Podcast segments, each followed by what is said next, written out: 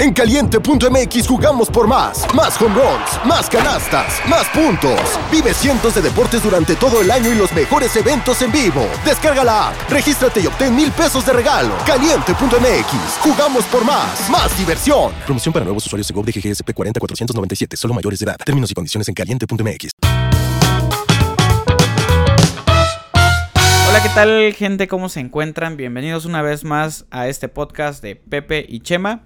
Yo soy Pepe y también Chema y hoy tenemos una gran invitada eh, que la conocí hace como una semana y media más o menos. Hemos estado platicando ahí a través de, del WhatsApp y trae un tema bien interesante que es la parapsicología. Realmente la parapsicología es algo bien interesante que yo leyendo por ahí eh, es considerada una ciencia en algunos lugares específicos del mundo, pero en otros lugares es totalmente descartado llamado una pseudociencia. Pero para que entendamos un poquito más, Ceci, me gustaría que te presentaras eh, eh, y explicaras un poquito más qué es lo que estudia la parapsicología y este, qué son las regresiones que haces tú.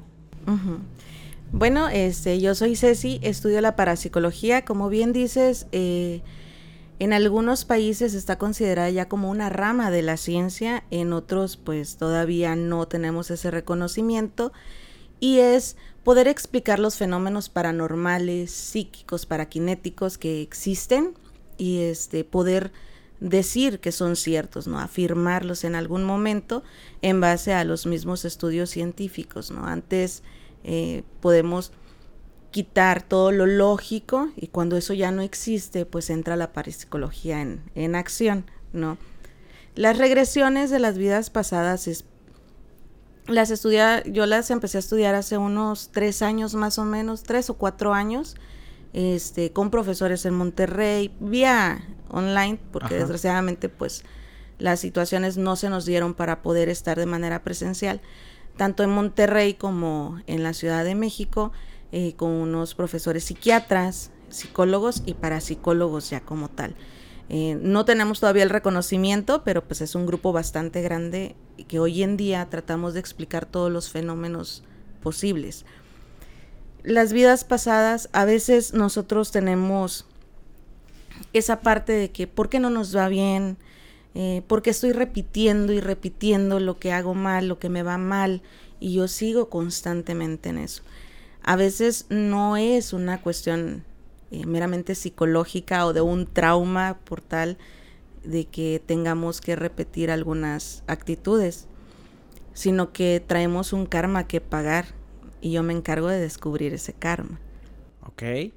Vale, eh, vamos a retomar primero el tema de la, de la parapsicología para luego irnos dirigiendo poco a poco a esto que está bien interesante. Realmente las historias que me has contado eh, son historias donde sí te quedas impactado y hasta yo ya voy a llevar terapia, nada más se los, dejo por ahí. Este, la parapsicología entonces es esta como rama de la, de la ciencia que se encarga de eh, estudiar los fenómenos paranormales, para acreditarlos o desacreditarlos, básicamente. Eh, esta, la parapsicología nace, entiendo, y investigando por ahí, porque nadie se hacía cargo de explicarlos. No, no, no se aplicaba como este método científico a los a, esto, a este tipo de situaciones, pero que de repente había mucha gente que se metía a investigar y decía esto cómo se explica, ¿no? Y ahí es donde en teoría entiendo un poquito que nace la, la, parapsicología. De hecho, eh, esa es una parte de la parapsicología, poder entender que existe la telepatía, ¿no? Eh, y la otra parte es saber cuándo es un fenómeno paranormal propiamente dicho, cuándo ya no es de este mundo, de este plano, ¿no? Porque pues bien somos seres este mágicos religiosos desde el inicio de nuestros tiempos, pero así como existe el bien, pues también tenemos el mal y esa parte es la que nadie explicaba. Oye, ¿y cómo, cómo se hace una investigación desde el punto de vista de parapsicología? Por ejemplo, hay un fenómeno, no sé, el que tú quieras. ¿Qué es lo que se hace para entender si es, si es paranormal o, si tiene una explicación? Hay un fenómeno muy, muy común, que creo que la gran mayoría de las personas lo ha experimentado en algún momento de la vida. Coloquialmente se conoce como que se te sube el muerto. ¿No?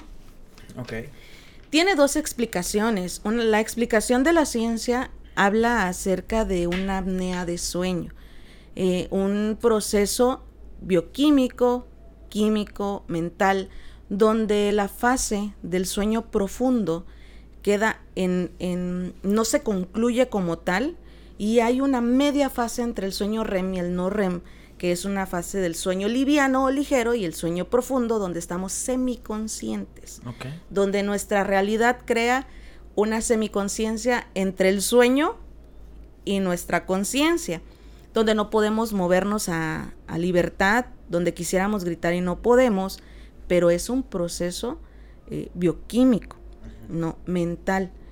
Y existe el otro proceso donde realmente hay un ente que se encarga de hacernos el, el pesar del cuerpo, donde pudiera ser un brujo haciendo algún trabajo, un ente tratando de entrar al cuerpo, una posesión. Esto de cuando se sube el muerto es cuando una persona siente que hay alguien arriba. Ajá, que lo pesa. Ah, bueno, porque a mí sí me da parálisis de sueño súper cañón todo el tiempo, pero yo nunca he sentido que alguien se me suba. Ajá. Ok, entonces hay esa diferencia de... Sí, existen diferencias muy marcadas entre la parálisis del sueño, la apnea del sueño y este y lo que coloquialmente se conoce como que te pesaron, ¿no? Entonces, primero debe entrar la ciencia, porque no estudiar parapsicología quiere decir que todo fenómeno lo des por cierto. Tienes que entrar y primero retribuir lo que es de la ciencia y lo que es paranormal, ¿no? Entonces, vienen estudios neurológicos, eh, para ver si, si, este, si tienes algún procesito ahí este, neuronal que esté causando una parálisis de sueño, si tienes la falta de respiración, que es la apnea del sueño, que no estés pudiendo respirar bien porque tus vías aéreas pueden estar obstruidas, eh, tu glotis, que es una parte que tenemos aquí, este, se puede inflamar y eso te impide respirar y entras en, esa, en ese estado de desesperación que al final de cuentas crees que hay algo malo que te está pasando. Entonces, habría que primero quitar la parte lógica y científica y cuando quitamos eso, entonces entra lo que no tiene explicación ante la ciencia. Y ahí en ese, en ese caso del, del pesar, eh, ¿qué es lo que se ha podido descubrir cuando te pesan tal cual? ¿Qué, qué se, qué se asume? Cuando te pesan tal cual, el, el estado de semiconciencia en un... En, en, hayan habido universidades que han, hecho, que han hecho posible los estudios del sueño. Y hay un proceso eh, neuronal muy, muy alto, que en una parálisis de sueño no se da. Entonces existen saltos dentro de los estudios que hacen donde hay una actividad mental fuerte que en una parálisis de sueño no debería de existir. El estado de conciencia es mucho mayor, puedes ver a alguien, puedes sentir lo que te está pasando, sientes dolor, eso es ya un proceso paranormal. Aunque después despiertes, despiertas con una, una ansiedad, con problemas de respiración, agitación, este, mucho miedo. Eso, una parálisis de sueño, no te lo da tal cual. Y es ahí cuando hay un proceso paranormal que se está desarrollando y es donde se entra a descubrir qué es lo que lo está causando como tal. Y dentro de estos sucesos paranormales que se han podido investigar, ¿cuáles sí se han acreditado como paranormales? Por ejemplo, algunos, algunos fenómenos que podamos estar viviendo que de repente sí digamos, ah, esto, esto sí es paranormal. Ok, mira, hay en... Hubo una vez aquí, más o menos por Venustiano Carranza, que fue uno de los que de las personas que llegaron al curso por mera casualidad y curiosidad por lo que les estaba pasando, Llegaron al curso vía online y nos explicaron el, problema que estaba ocurriendo en su casa. Acudieron este, tanto parapsicólogos como psiquiatras a la casa de las personas. Voy a omitir los nombres por cuestiones de que no, no, les he preguntado si lo podía contar, pero pues ya lo voy a contar. Este, donde la niña tenía una posesión como tal, ¿no?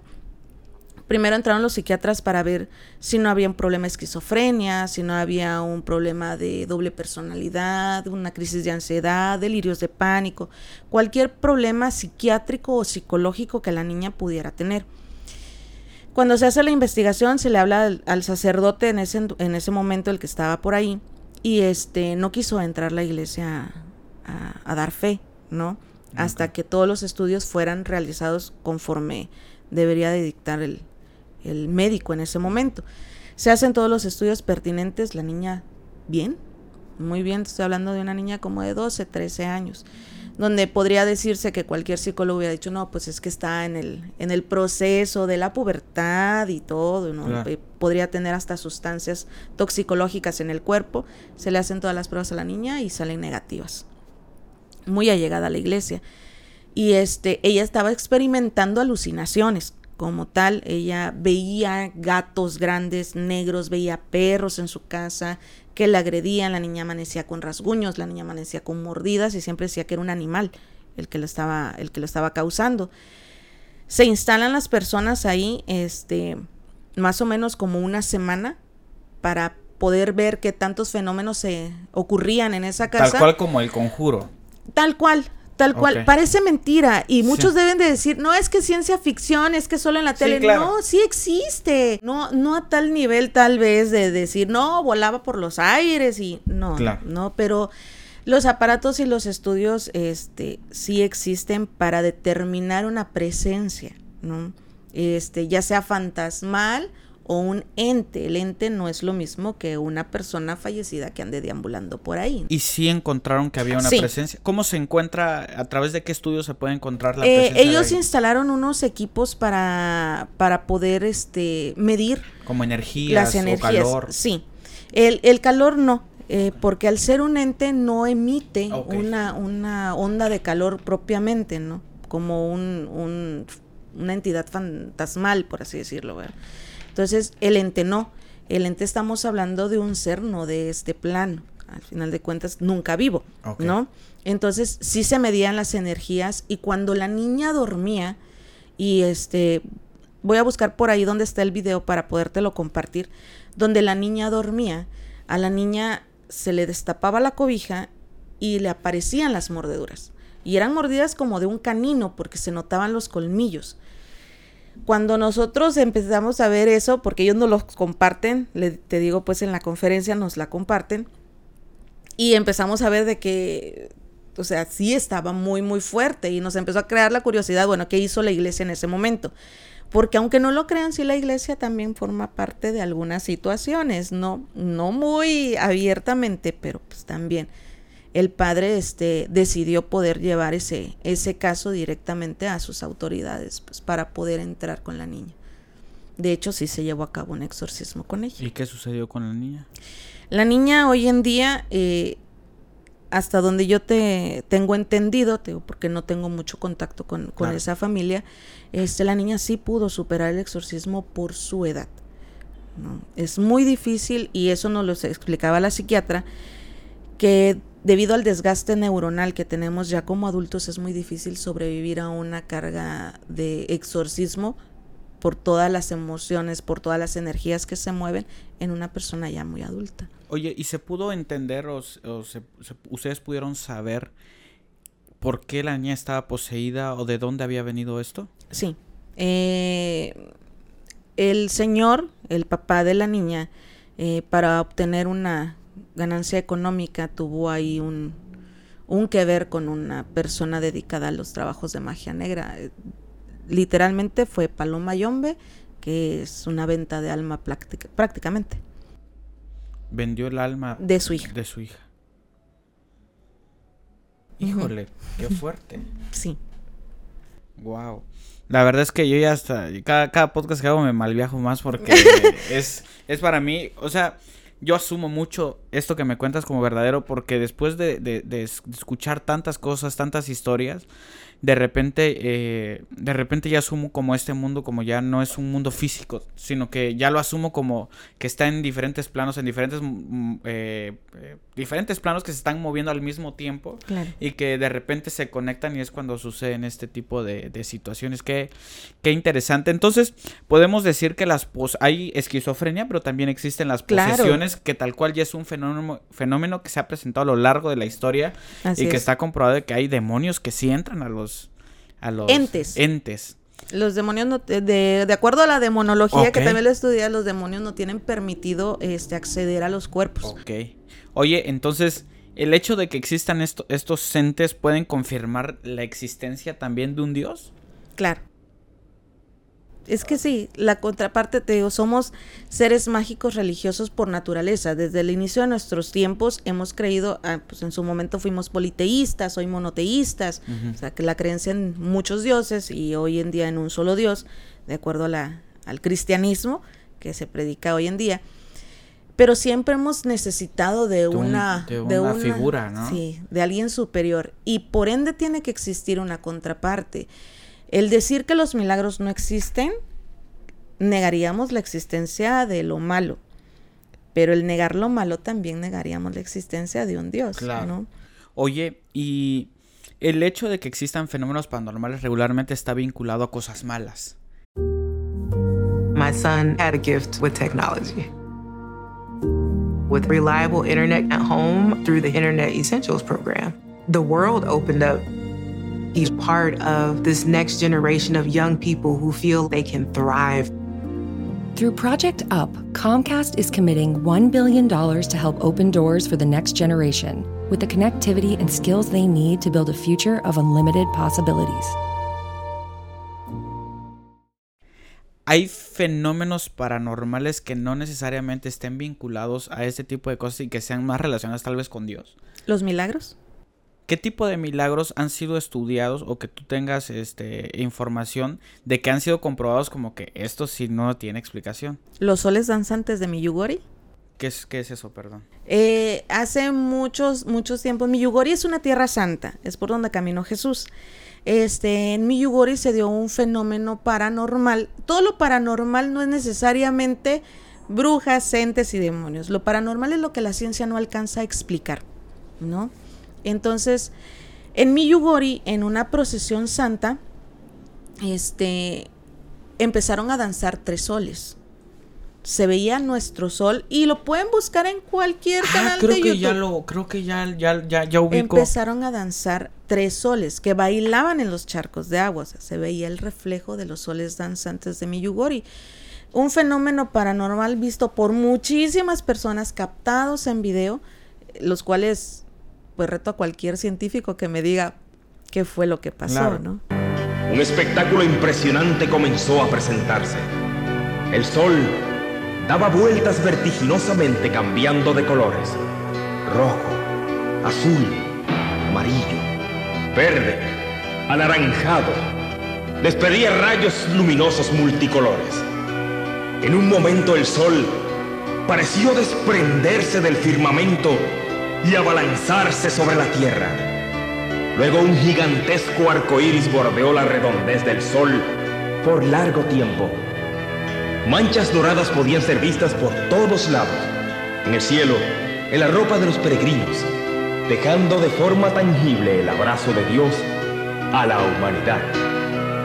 Sublime estampa ¿Qué, explicación se pudo dar por ahí o, qué se asumió más o menos? Eh, la explicación es el milagro de la Virgen de Fátima. Este, te digo, aunado a los soles de Miyugori, tenemos las, las profecías de la Virgen de Fátima, los tres niños profetas que ya fallecieron. Eh, te puedo decir, los profetas han existido desde tiempos inmemorables, desde el tiempo de, de Jesucristo, de los cuales, si son atinados, por así decirlo, es también un fenómeno paranormal aunado a la religión católica o cristiana, ¿no? Eh, las explicaciones científicas que tenían los soles en ese momento eran más que un milagro, porque sí se, sí, se dijo que eran proyecciones, se dijo que eran hologramas, los cuales no pudieron ser comprobados jamás.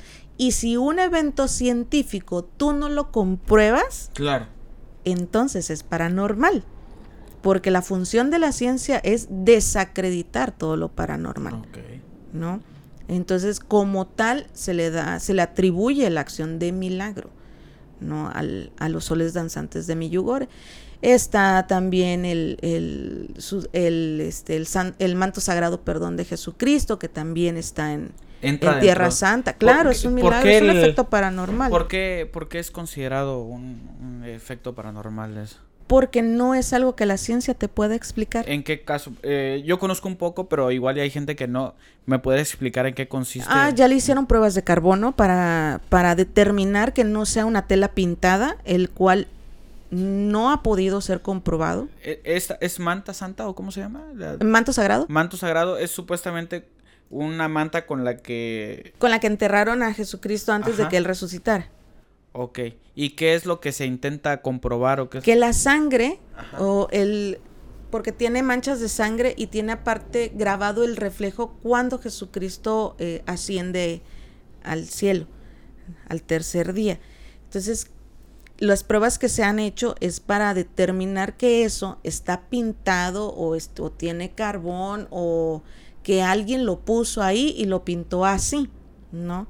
Le han hecho las distintas pruebas y en cualquier canal de History Channel, de Discovery, este, lo pueden encontrar, donde se le han hecho las pruebas y efectivamente es sangre y efectivamente no existe hasta hoy en día elemento que pudiera haber pintado esa, ese reflejo. Y el tema de que sea sangre eh, eh, Es A positivo, por cierto. A positivo. Ah, ya le dieron, la- ya hicieron las pruebas de ADN. Ajá, y, Sí. Pero, ¿por qué, digámoslo así? Entiendo que es sangre y que tal vez puede ser, es, pero esa sangre tiene algo especial, está seca o, o, o por qué es como muy estudiada. Porque ah, el tiempo que ha transcurrido desde la muerte hasta las fechas de hoy de Jesucristo, para empezar el manto debería estar deshecho. Ok. No, no hay tela que, Ah, pueda ya. resistir tantos años. La sangre ya se debió haber borrado. Y el, la silueta de Jesucristo ya debió haber de- desaparecido. Estamos hablando de 2023 años. Ok, Ah, ya, ya entiendo por dónde va. Ya qué, qué interesante, ¿no? Seguramente también Jesucristo podía dominar ciertos poderes psíquicos. Claro. Hay algunos, algunos que se, hay- se hayan podido decir, ah, pues él manejaba esto, esto y lo otro. Eh, la telepatía. eh, él manejaba la telepatía. Este. La transformación de, de la materia. O sea, si le ponemos nombre como Claro. tal y no le decimos milagro, Sí, sí, sí, ¿no? exacto. Entonces estaríamos hablando de una transformación de la materia cuando transforma el agua en vino, eh, que podríamos hablar muchísimo de esto, aunque no tengamos ahorita bases como tal de que sí haya existido. Obviamente este, estamos hablando de un libro creado por el hombre Por el bajo hombre. inspiración divina, ¿no? Al final de cuentas, donde pues se muestran todo este tipo de cosas. Ok, pues esta fue una especie de introducción larga. Muy larga. Muy larga, donde pues la idea es comprender, ¿no? Desde diferentes puntos eh, esto de la parapsicología. Pero me gustaría regresarnos un poquito y preguntarte a ti, ¿eres psicóloga? Sí. Hace rato estuvimos platicando y la verdad, este, pues, comprendiste como muchos problemas que, que yo tenía, comprendiste y me explicaste sobre todo cómo, cómo funciona el cerebro. Eh, pero cómo tú decides dejar de ser, bueno, no dejas de ser psicóloga, pero cómo decides también eh, empezar a estudiar la parapsicología. ¿Qué te impulsa a llevarte hacia, hacia la parapsicología? Pues un fenómeno paranormal, definitivamente, ¿no? Este, ¿qué- yo fui testigo de un fenómeno paranormal muy, muy fuerte, este, y que por ende empecé a, a tener la curiosidad de investigar del por qué me había sucedido a mí, por qué había sucedido ahí, y, eh, y lo primero era descartar todo lo que yo conocía como, como real para poderme dar consuelo en ese momento y decir, no, mi mente lo provocó, este, o hay una, no sé, algo que, que me diga que, que esto es provocado por algo científico, ¿no? Y que ¿Qué, qué puedo yo hacer. sucedió? Este, yo trabajaba en la tarde en ese entonces, eh, yo salía muy noche, yo creo que salía como a las nueve, nueve y media de la noche y este, yo fui para, para mi casa. Eh, mi casa, para la entrada era un portón grande y del piso a la base del portón había una abertura como de unos 10 centímetros tal vez, ¿no? Donde yo pues en ese entonces solo tenía un bebé y este salían bien los pies de mi, de mi peque y siempre me salía a recibir de esa manera. Ok. Para esto, tiempo atrás, eh, yo tenía como dos o tres meses de vivir ahí en esa casa y este, todas las noches, todas las noches, se activaban los juguetes de mi hijo. Mi hijo solo, solo tenía juguetes que se activaban con el tacto. Entonces él lo tenía que tocar para que empezara a cantar. Bueno, todas las noches, doce y media de la noche, era religión que se activaran. Entonces, pues yo decía, no, a lo mejor una corriente de aire, este, tal vez un juguete tocó a otro y se fueron tocando y un efecto dominó por ahí. Sí, ¿Nunca ¿no? te dio miedo a ti eso? No, Ok. no, no, no. O sea, siempre le busqué explicación. Sí. Dije, pues a lo mejor eso. Ese día yo llego tarde y llegué a la casa casi a las 10 de la noche y este me acerco al portón y yo veo que los pies de mi peque, estaba chiquito en ese entonces tenía como tres años, se asoman a la por la parte de abajo del portón. Entonces yo lo veo descalzo y si me molesté porque dije, mi hijo está descalzo, se me va a enfermar, es de noche y hace frío. Entonces le toco los pies y estaban muy, muy fríos. Entonces él jugó con mis manos y como que se molestó y me retira los pies. Para esto, este, las llaves a mí se me habían caído. Levanto mis llaves, abro mi portón, entro y estaba todo oscuro. Era un pasillo de un garage, más o menos de un, de un coche, y de ahí se abría la casa para el comedor y la cocina. Entonces todo estaba oscuro. Dije, pues mi hijo anda en la, en la oscuridad, porque hasta ahí yo no tenía miedo. Yo iba bien valiente por mi casa. Llego al refrigerador, en, enciendo las luces, veo el refri y encuentro una nota que decía, te estamos esperando a la vuelta, salimos a cenar. Cuando yo leo eso, el color se me fue, se me bajó la presión, entonces yo doy la vuelta de inmediato e intento correr. Cuando yo corro, siento que una mano me jala de la, de la camisa que yo andaba, del, del uniforme, me jala y me tira. Porque yo caí al suelo y levanté los pies, yo caí de espaldas. fue un jalón. Fue un jalón muy, muy fuerte. Entonces me levanto como puedo, salgo corriendo porque hasta eso trastabillé desde ahí hasta el portón. Salgo corriendo, cierro la puerta y me pongo en la, en la acera de enfrente. Ahí había una tienda, un abarrotes. Yo estaba pálida. Entonces la señora me habló, le dije que me diera una, un, un refresco y ya este, me lo empecé a tomar para que me volviera un poquito el azúcar que ya se me había ido hasta el cielo. Entonces, este, yo le digo a la señora lo que acababa de pasar y tal cual, sin pelos en la lengua, me dijo la señora, ¿sabes qué? Ahí no aguanta nadie viviendo. O sea, ustedes son como la sexta, séptima familia que yo veo en el transcurso de que yo estoy aquí, que se va. Y le digo, ¿pero por qué? Y dice, siempre los corren, siempre los espantan. Ahí ella me cuenta que cuando ella llegó también le contaron la misma historia. Ahí había sido un burdel y el, una de las señoras que trabajaba ahí tenía un hijo de la edad de mi, de mi hijo. Eh, había llegado un drogadicto, había matado a mucha gente y al niño lo aventó del balcón. Eh, por la parte de adentro de esa casa había un jardín muy grande y había un balcón, porque arriba eran como cuartos. Lo avienta y el niño fallece ahí. Entonces, este, yo me quedé con esa explicación. Yo al día siguiente estaba empacando cosas y me fui. Yo ya no quise saber nada de esa casa. Pero me, me entró la curiosidad de decir, si era un niño, mmm, como que no me cuadra el, sí. la maldad. Sí, ¿por, por, por qué un alma actuaría haría, así? Ajá, ¿por qué haría daño? Si es un niño que está buscando ayuda, eh, debió haberse manifestado de distintas maneras. Entonces yo empiezo a crear esa curiosidad. ¿Qué fue lo que pasó ahí?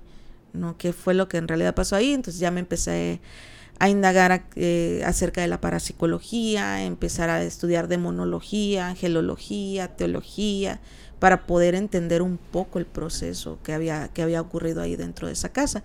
Ya tiempo después ya me enteré de que pues sí habían hecho algunos rituales de magia negra, cosas por ahí que, que llamaban, ¿no? Este, propiamente por eso te digo que los demonios no se pueden meter en la gente, pero sí generan ese daño físico, ¿no?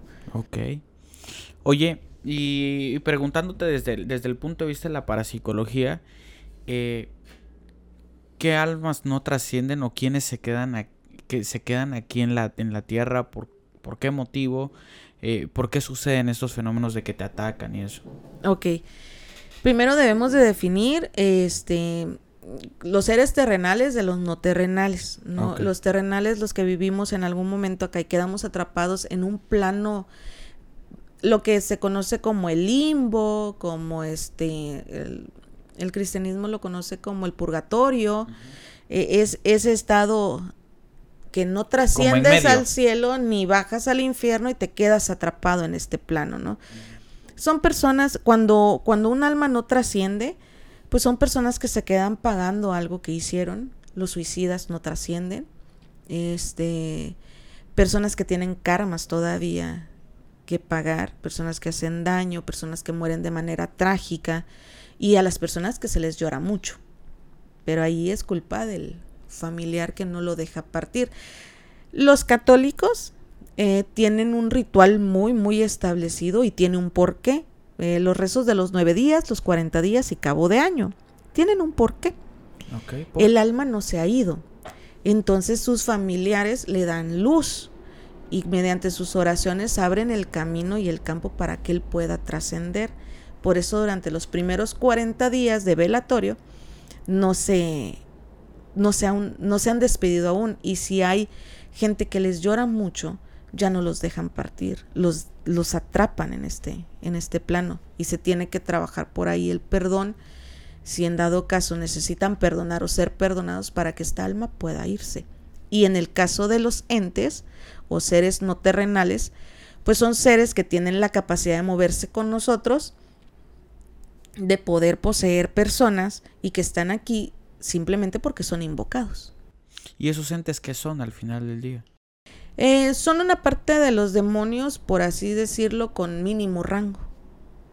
Eh, dentro de la demonología existen rangos diferentes este, de acuerdo al nivel de poder que tienen los demonios, ¿no? Entonces hay demonios que pueden eh, trascender, hay, hay películas de exorcismos que dicen, tienen siete, ocho demonios y, son, y hay que decirles el nombre, eso no se ha comprobado hasta hoy día. eBay Motors is here for the ride. With over 122 million parts for your number one ride or die, you can make sure your ride stays running smoothly. Brake kits, LED headlights, bumpers, whatever your baby needs, eBay Motors has it. And with eBay Guaranteed Fit, it's guaranteed to fit your ride the first time, every time. Plus, at these prices, you're burning rubber, not cash.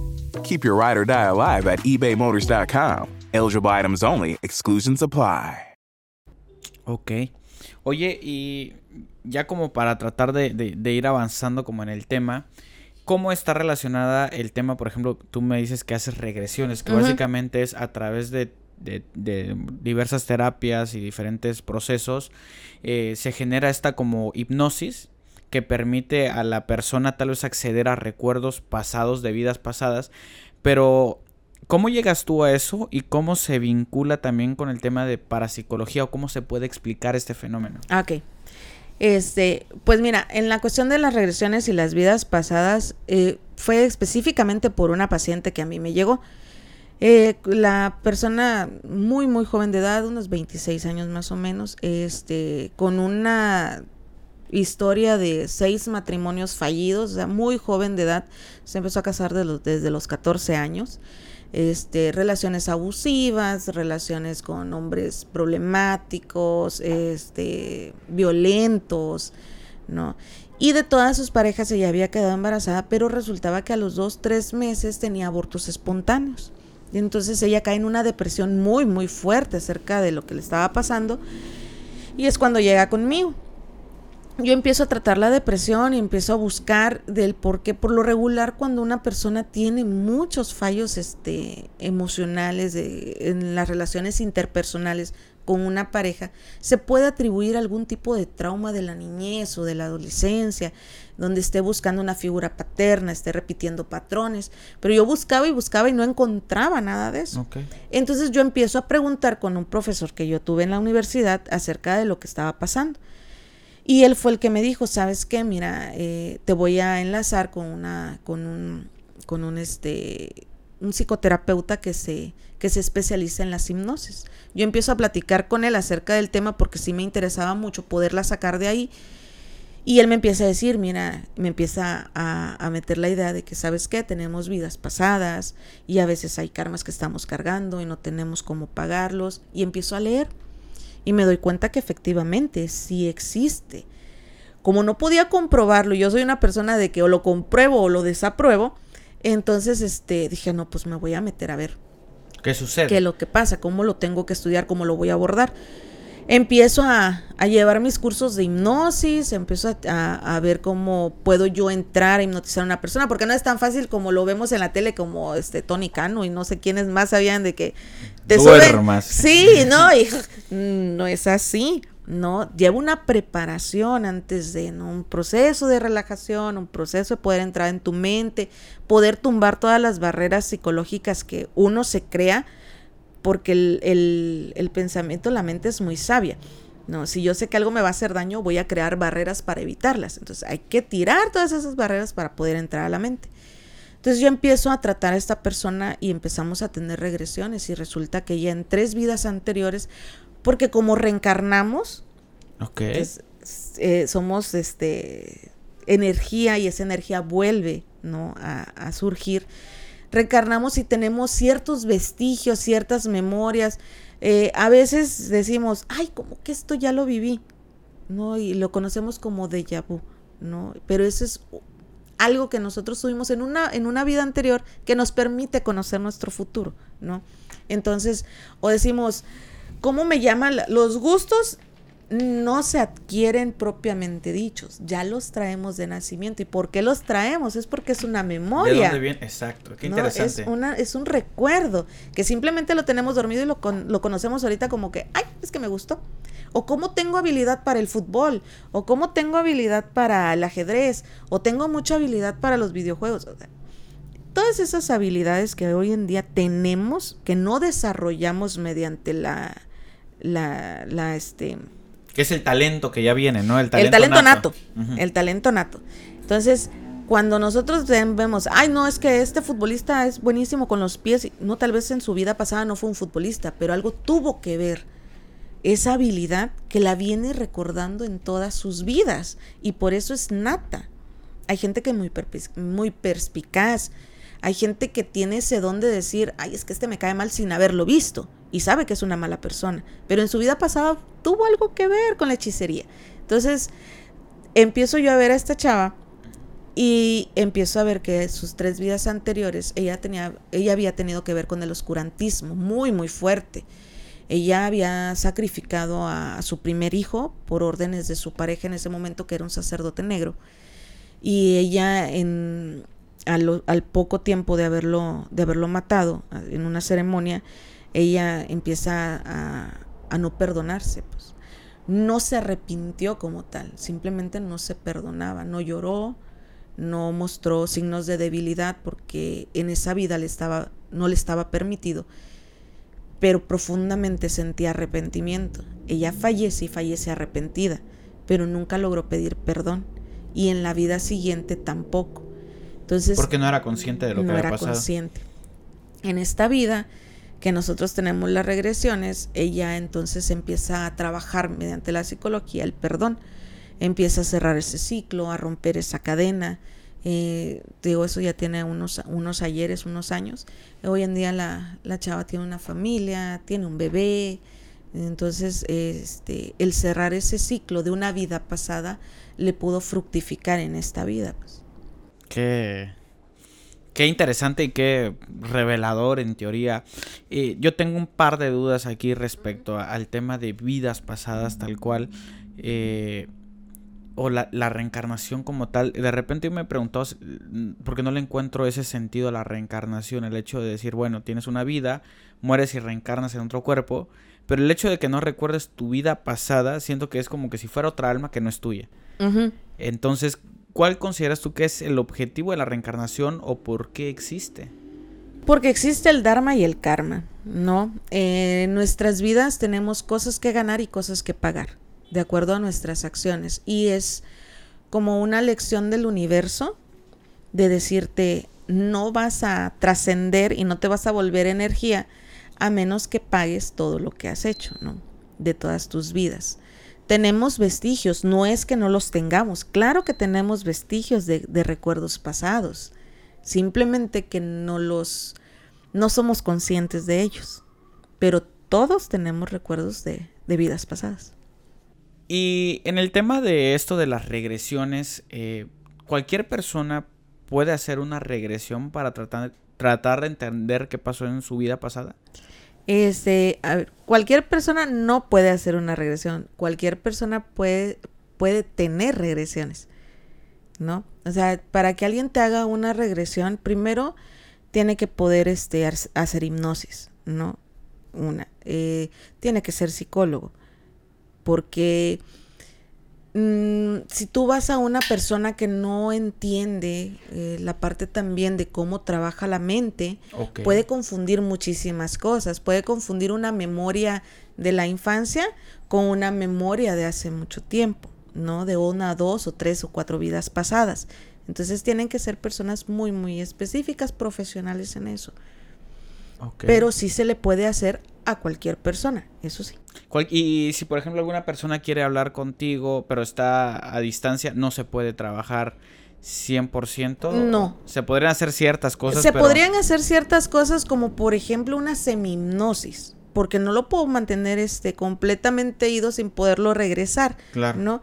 Pero sí una semimnosis sí se puede hacer en la cuestión de que él pudiera o quisiera conocer eh, si le está yendo mal por en, en esta vida, ¿no? De que, ¿por qué no me, no sé, por qué no me rinde el dinero?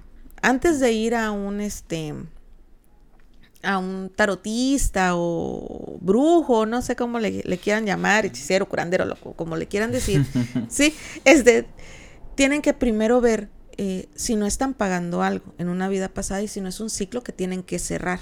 Ok. ¿no?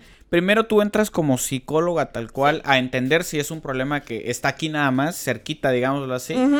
Y a partir de eso tú ya vas deduciendo más o menos, Claro. ok, aquí hay algo que puede ser relacionado a un tema de una vida De pasada. una vida O pasada. sea, no es como de, ah, ven y yo veo qué pasó en tu Ah, vida no, pasada. no, no, Ah, no, ok. claro que no. Vale, Claro pues ahí no. vamos a poner, de todos modos, vamos a poner, si, si permites, un número como de atención o WhatsApp o redes sociales para Sí, que sí. la gente pueda, para que la gente pueda seguirte. Eh, hace ratito me comentabas algo que me llamó, que me llamó también la atención, que es el tema de que de repente también a tus hijos les has podido hacer estas regresiones. Es- y ahí me pude identificar un poco con ciertas, ciertas cositas. ¿Qué pasó con ellos cuando le hiciste tú una regresión? Ah, pues es que me di cuenta que son almas muy viejas, ¿no? Que ya vienen, este, reencarnando muchísimas veces y que, porque eso también se puede ver en una regresión, el tiempo de fallecimiento, la edad en la que en su última vida o en dos o tres vidas pasadas, de qué edad fallecieron, a qué se dedicaron, si traen luz, si no. Y en ¿Por qué caso, tú se lo haces? Porque seguramente algunas personas van a decir, ¿por qué se lo hizo, no? Ah, Pero, sí, ¿Qué viste para poder hacerlo? Ah, porque por ejemplo, este, en uno de mis peques, él tenía como unos cuatro o cinco años, el fallecimiento de un familiar muy, muy cercano y ver que, que se acercaba a la gente grande, o sea, estamos hablando de cuatro o cinco años, y, él, y se acercaba a las personas mayores y a decirles, eh, no te preocupes, este, él ya está ahí arriba, él va a regresar en dos o tres vidas y va a volver a ser tu tío, o tú ya no lo vas a ver, llórale, pero un rato, porque esto es, es natural, se tenía que ir, ya era su tiempo. Eh, ver a un niño hablar en ese idioma, este, Te llamó la como dices que no, no es normal, ¿verdad? O sea, hubiera yo visto, no sé, que se fue a jugar con los otros primitos porque había muchísima gente ahí y pues así, o llorar, ¿no? Pero tomar la muerte tan, tan natural y decir, hay otro plano y va a regresar, que bueno, ¿de dónde lo escuchaste, no? Este, estás muy pequeña. De repente sí hemos visto, y bueno, yo también he visto a, a niños que tienen un proceso de razonamiento bastante interesante. Este, que me llama la atención. ¿Cómo podemos identificar qué tipo de alma somos? Digámoslo así, ¿somos un alma vieja o somos un alma nueva? ¿Cómo tal vez o qué cosas se repiten? No necesariamente es como la ley, así tiene que ser, pero qué cosas se repiten para entender qué tipo de alma somos. Mira, eh, determinar qué tan vieja es tu alma no se puede más que en regresiones. Pero sí te puedes dar cuenta si estás en una reencarnación o como tú dices, eres un alma completamente nueva y estás aquí para aprender y no para pagar, porque las almas que ya venimos de tiempo atrás estamos más seguro para pagar algo que ya hicimos mal. ¿no? Electra, tal vez le debemos Sí, desde hace ¿no? como cuatro o cinco vidas. Eh, Coppel nos viene como cobre y cobre. Este, porque ten- el universo es tan sabio que te va a dar la lección mil veces hasta que tú la aprendas y la entiendas y no la vuelvas a cometer. Y si en esta vida no la aprendiste, la aprenderás en la siguiente. Eso es parte del karma. Entonces, poderlo determinar no es tan complicado como muchos piensan. Son ejercicios de meditación, cosas que hoy en día te llaman la atención. Por ejemplo, no sé, este, yo nunca he dibujado, pero me encanta colorear. Entonces, este, eso es una cosa que te llama la atención, que no lo haces bien tal vez, pero te gusta.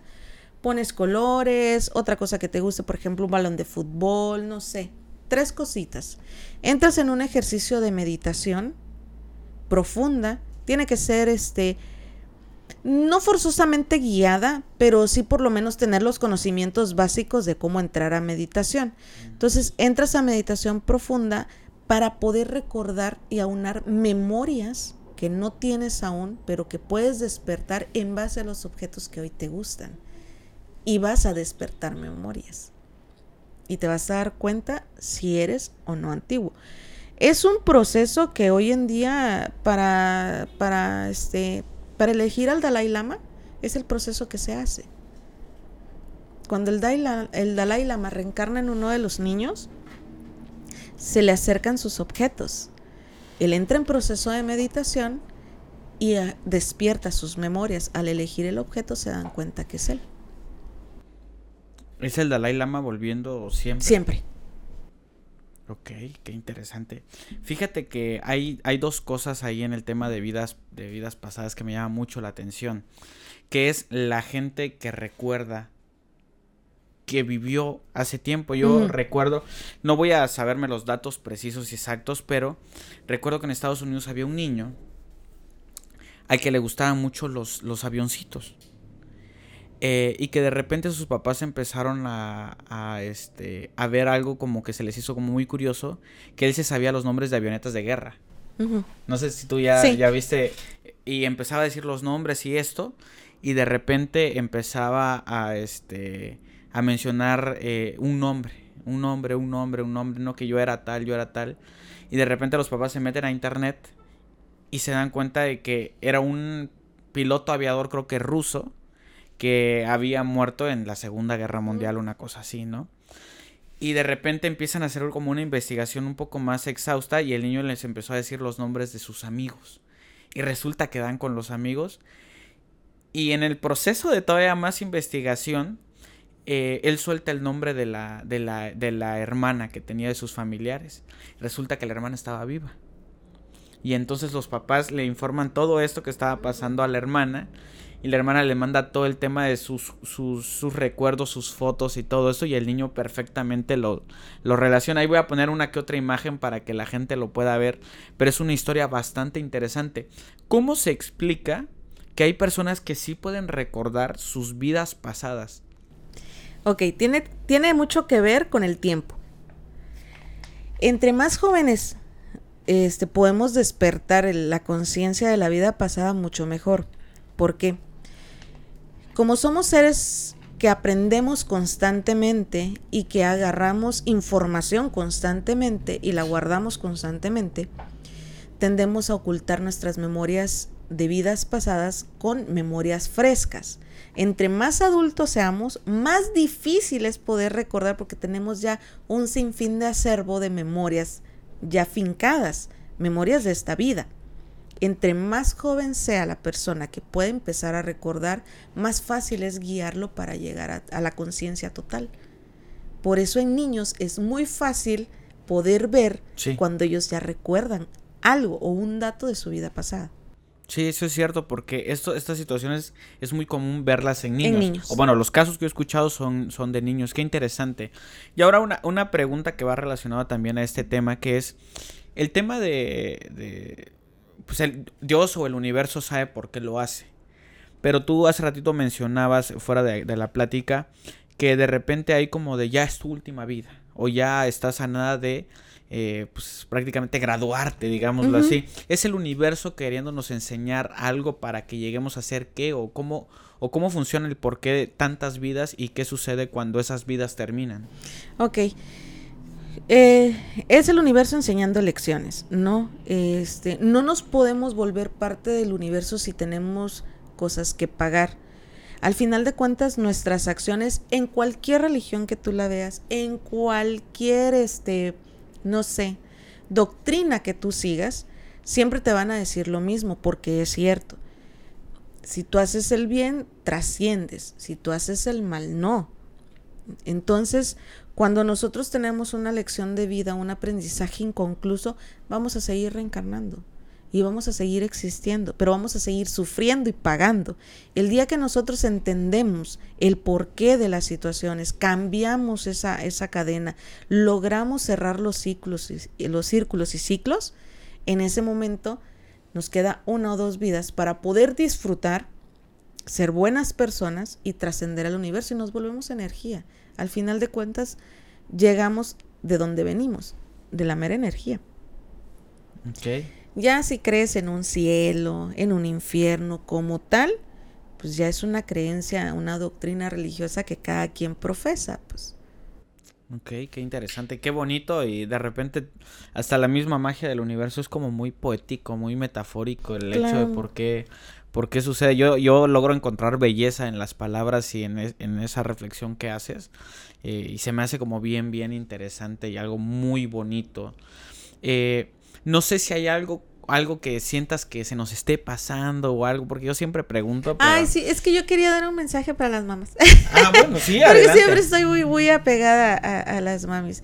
Este, pues parte también de las cosas, la tanatología es importante. Este, hay mamis que pueden sufrir mucho por la cuestión de la pérdida de un bebé, ¿no? tanatología para la gente que, nos está viendo y que tal vez no es un concepto que, que, sepan, es como una parte de la psicología. Eh, Parecido, es, es más bien la ciencia que estudia la muerte desde una concepción natural, ¿no? El, el buen morir. Y que ayuda a las personas a superar estos duelos, no solamente un duelo de muerte, sino de duelos de otras cosas. Sí. Ok, perfecto. Los duelos eh, en todo es casi lo mismo. Ok. Este, nada más que el proceso, por ejemplo, de una mamá que pierde a un bebé este, no nato, a una mami que ya pierde su bebecito nato, ya viéndolo, conociéndolo, este, es importante que, que puedan ver si la cuestión de la pérdida viene de esta vida o de otra, ¿no? Y poder cerrar esos ciclos porque muchas mamis se preguntan, por ejemplo, ya tengo dos, tres embarazos, yo no me puedo, no, no, este, no se implanta bien, tengo em, este abortos espontáneos, qué es lo que está pasando. Por lo regular, el 95% de las veces es porque aún no están preparadas, porque tienen un algo en la vida pasada que no han podido solucionar y están en la espera de su bebé arcoíris, pues, conocidos como bebés arcoíris. ¿Qué es el bebé arcoíris? Es el bebé nato que viene después de una pérdida, cuando ya estás preparada para ser mamá. Creo que yo soy un bebé arcoíris. Bueno, no lo sé, porque justo mi mamá, bueno, tiene a mis dos hermanos, pero después tengo entendido que entre mis, mis medios hermanos, que son mis hermanos, yo los amo con el alma, este viene una pérdida de dos, de dos bebés y ahí después nazco yo.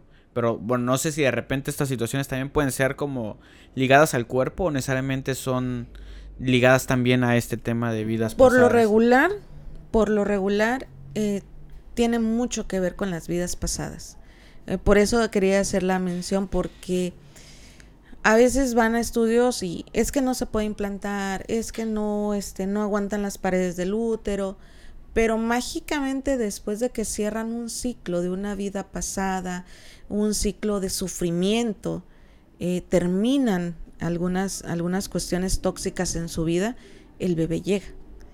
Y es cuestión de, de que no están preparadas todavía para ser mamás. Entonces, si alguna mamita está en ese proceso, que esté, que esté viendo el, el, el Welcome to the Pants Cast, brought to you by Lululemon, a show about all things pants. My guest is Matt James, former NCAA player and Lululemon ABC pant enthusiast. Hi, great to be here. Matt, tell us all about those ABC pants. The comfort? They're like the pants I put on when I don't want to wear pants. Versatility? You could wear these pants to a wedding, but you could also wear these to a cookout. And what about style? They're like if casual and cool had a baby. Well, it's clear why you're an ABC enthusiast. Pleasure having you and your pants on the show. Thanks for having us.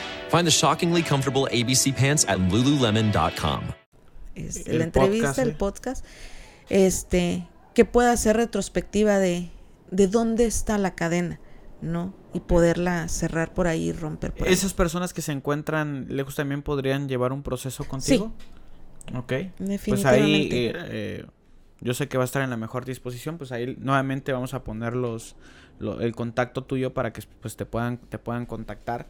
Pues la verdad es que está bien interesante. Yo me quedé un poco como sorprendido, impactado por todo lo que me cuentas desde el tema de la parapsicología, de cómo están estos fenómenos. Sé que hay muchas cosas todavía por hablar, muchas cosas que, que, que preguntar. Mucha gente va a pedir, eso lo tengo por seguro, mucha gente va a decir, no, queremos parte 2, parte 2.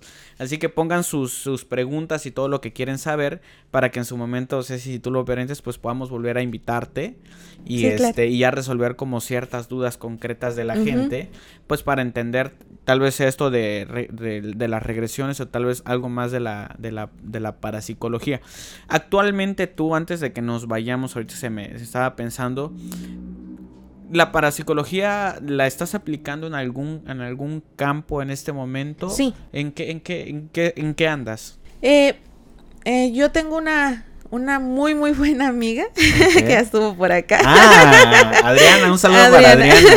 una muy, muy buena amiga, este, que mm, cuando ella tiene problemas en algunos de sus trabajos, por así decirlo, de que me dice, ¿sabes qué? Hay algún detalle por ahí que no me está cuadrando o tiene que ver con algo más allá de, de un trabajo que le están haciendo, este, ahí, ahí es donde yo la acompaño a ver y a tratar de, de entender si es un fenómeno como tal paranormal o no. ¿Qué cosas, digo, si se puede, sé que mucha gente va a preguntar, ¿puedes contar alguna historia o algo que haya sucedido con ella que, que pueda ser relacionado a esto? Sí, eh, una vez le llegó un, un señor, este, que de repente eh, él llegaba a la lectura de cartas y Adri le leía las cartas y todo, y todo, este, a Adriana le salía todo muy bien en sus cartas. Y el señor tenía problema tras problema tras problema. De violencia específicamente. O sea, él era muy violento con su pareja. Y pues Adriana también estaba ahí de que, ¿sabes qué? En, las cartas no me sale. Y yo ya le dije.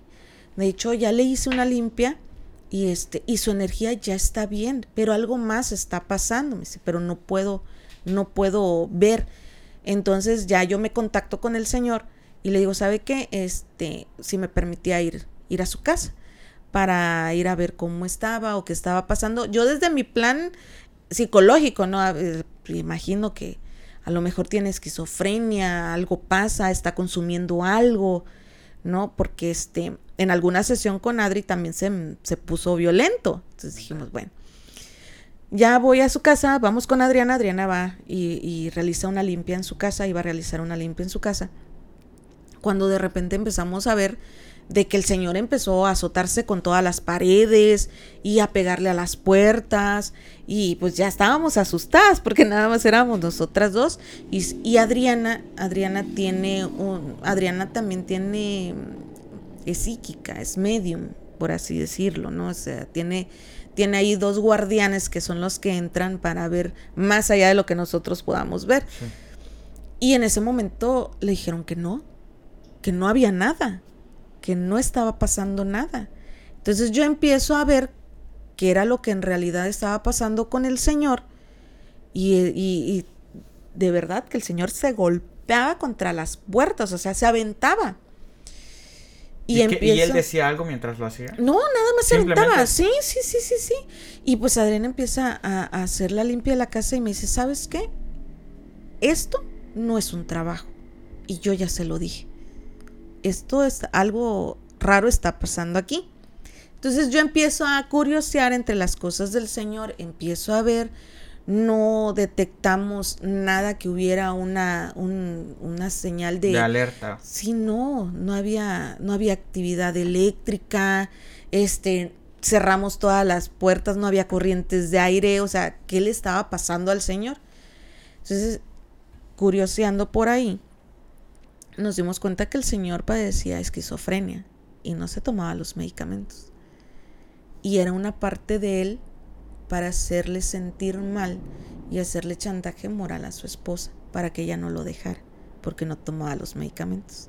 En ese momento hablamos con la señora, Adriana se comunica con ella sabe qué, mis dos guardianes me dicen que no, no hay nada de lo que él dice. Yo se lo dije, aquí están las pastillas porque indagamos por toda la casa, este, investigamos todo lo que teníamos que investigar y en ese momento nos dimos cuenta que el señor no tenía nada. En ese momento nos retiramos de la casa, le, decimos, le dijimos a la señora, por su bienestar, por su seguridad, váyase. Váyase y pues necesita el apoyo de la familia para una intervención psiquiátrica propiamente dicha con él, con esa persona. Y en otro caso muy contrario, que nos pasó igual, llegó una muchacha este, con Adri y me dice, Adriana, sabes que siento muy mala vibra cuando ella entra y se me olvida su nombre. Le digo, ¿cómo? Sí, se van dos o tres veces que yo la veo y se me olvida su nombre. Y yo leo en las cartas si hay algo que le están haciendo, la están trabajando. Yo, pues perfecto, pues vela tú y chécalo. Ya empezó ella a hacer sus limpias, le hizo, le hizo un trabajo para quitarle el, lo que le estaban haciendo mal. Y ya este, la chava cuando Adriana es muy observadora. Entonces cuando Adriana ve a la, a la chava y se da cuenta que la, la chava traía como rasguños en, las, en los brazos, como que si ella se hubiera este, lastimado o rascado mucho. Y me dice, ¿sabes qué? Este, hay algo aquí que no cuadra. este, o se está lastimando o algo le está pasando. Porque este, mis guardianes, eh, porque así se refiere a, a ellos dos, me dicen que algo está mal y hay una energía que no está bien, está muy fuerte, a mí me pesa, Adriana de repente le daba hasta vómitos, o sea, muy, muy fuerte. Y le digo, pues vamos a su casa, pues a ver qué, qué encontramos y pues, le voy a hablar a, un par de amigos que tengo que, ellos sí se dedican a la investigación en casa, así que llegan a hospitales y cosas así. Entonces le digo a, estos dos muchachos, le digo, ¿saben qué? Pues vamos, a ver qué hay. Le digo, pues, y me dicen, sí, sí, sí. Y ellos sí jalan su equipo y tienen equipo para, para este, psicofonías y, y magnitudes eléctricas y cuánta cosa. Y yo nada más me dedico a ver lo que es. ¿Aquí en lo que es de, Sí, aquí están. Ay, sí, sí, sí, sí, sí, Como una especie de Liga de la Justicia. Claro, sí. Pues sí. O sea, ellos sí se dedican a eso. o sea, a eso propiamente dicho. Entonces yo les dije, pues vamos a ver, le digo, ustedes investigan cómo es el, el show ahí con ustedes y yo veo si es un fenómeno paranormal, porque pues yo no me dedico a investigar eso, sino a determinar si sí o si no, porque pues primero veo que lo científico entre y sigo, pues no, no hay ciencia, no hay lógica en esto, entonces pues ya entran las personas que se dedican a la, a la investigación paranormal como tal, ¿no? Entonces ya fueron, este, empezaron a grabar y efectivamente el, la, la muchacha tenía ataques de un brujo que se desdoblaba, o sea, lo que conocen algunos como Nahual. Como Nahual. Ajá. Que la llegaba a atacar. Entonces Adriana ya en ese momento curó la casa, este, curó a la muchacha ahí en, su domicilio, y soltó a la limpia. Salimos ahogadísimos en Chile porque se puso a, ella a trabajar lo, que ella conoce, lo que ella sabe. Y pues este, después de eso, ellos, yo, yo propiamente les dije, no hay un ente o sea, como tal, no hay, es una persona y ellos lo captan. Dice, efectivamente, no hay nada que nos diga que es un fantasma, porque ellos se dedican a eso, a ver, fantasmas propiamente dicho, sino que sí estábamos en presencia de un nahual, como tal. ¿Y el, nahual, ¿y el nahual físicamente la atacaba? Sí. ¿Qué, era ese nahual? Era un pájaro. Era un pájaro y siempre llegaba a razón. Estuvimos eh, dos días, tal vez dos noches, este, porque al siguiente, a la siguiente noche ya no transcurrió hasta las 2, 3 que nos quedamos la primera. Entonces, como a las once y media fue que nos retiramos. Pero porque pues Adri se puso a, a limpiar toda la casa de arriba abajo, hizo un montón de cosas y ahí ella conoce que sí, yo ahí no me meto, no, ella sabe qué, qué es lo que hace. Te sí nos llegó muchísimo el olor a chile porque sí salimos ahogados, pero Después de eso la chava estuvo muy, muy bien. De hecho, ella sigue llegando con Adriana eh, para limpias nada más, ¿no?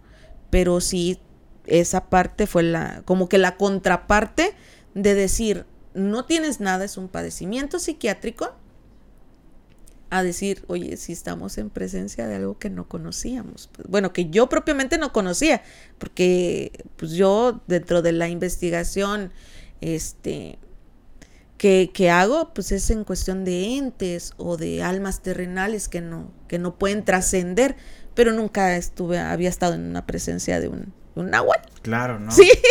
Luego sí es bien interesante, ¿no? Porque a, a veces asumimos que existe una mitología griega y ese tipo de cosas, pero también existe una mitología eh, en México, o sea, Claro. están los nahuales, están los, los, los duendes, eh, ese tipo de seres como mágicos que de repente eh, creemos que son cosas de películas o de caricaturas, Sí. pero que realmente hay mucha gente que los asume como reales. En Monterrey, me parece, hay una parte, creo que es como cerca del Espinazo, donde hay duendes que en teoría caminan y que los andan y los duendes van dando los pasitos y todo ese tipo de, de cosas bien interesante.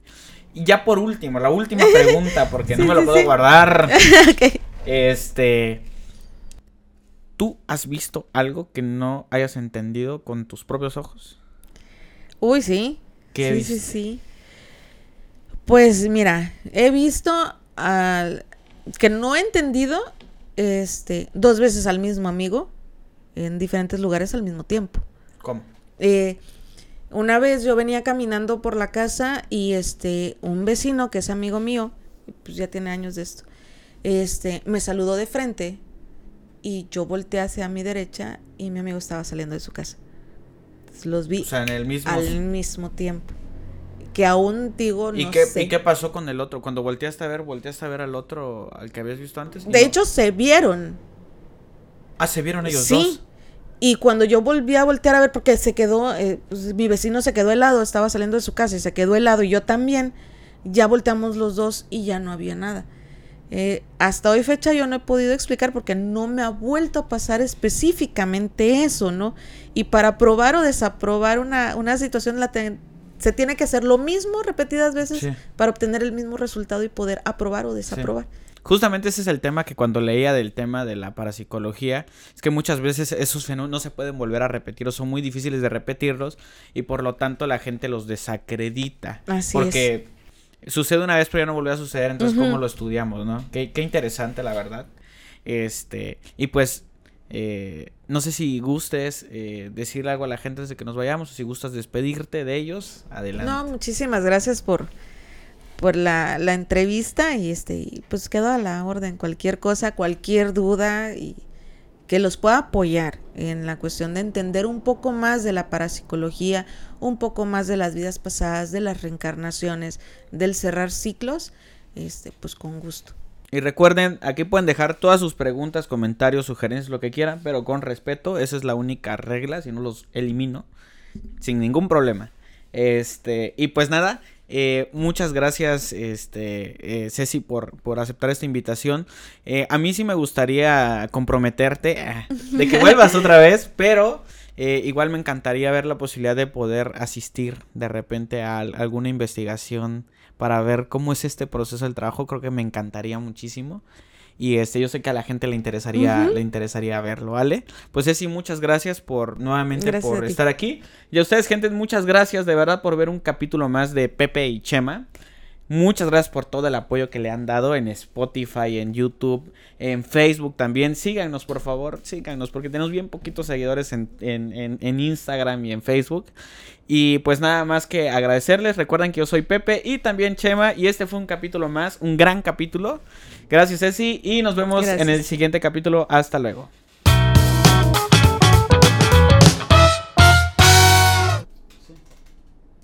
Wow, wow, wow, wow.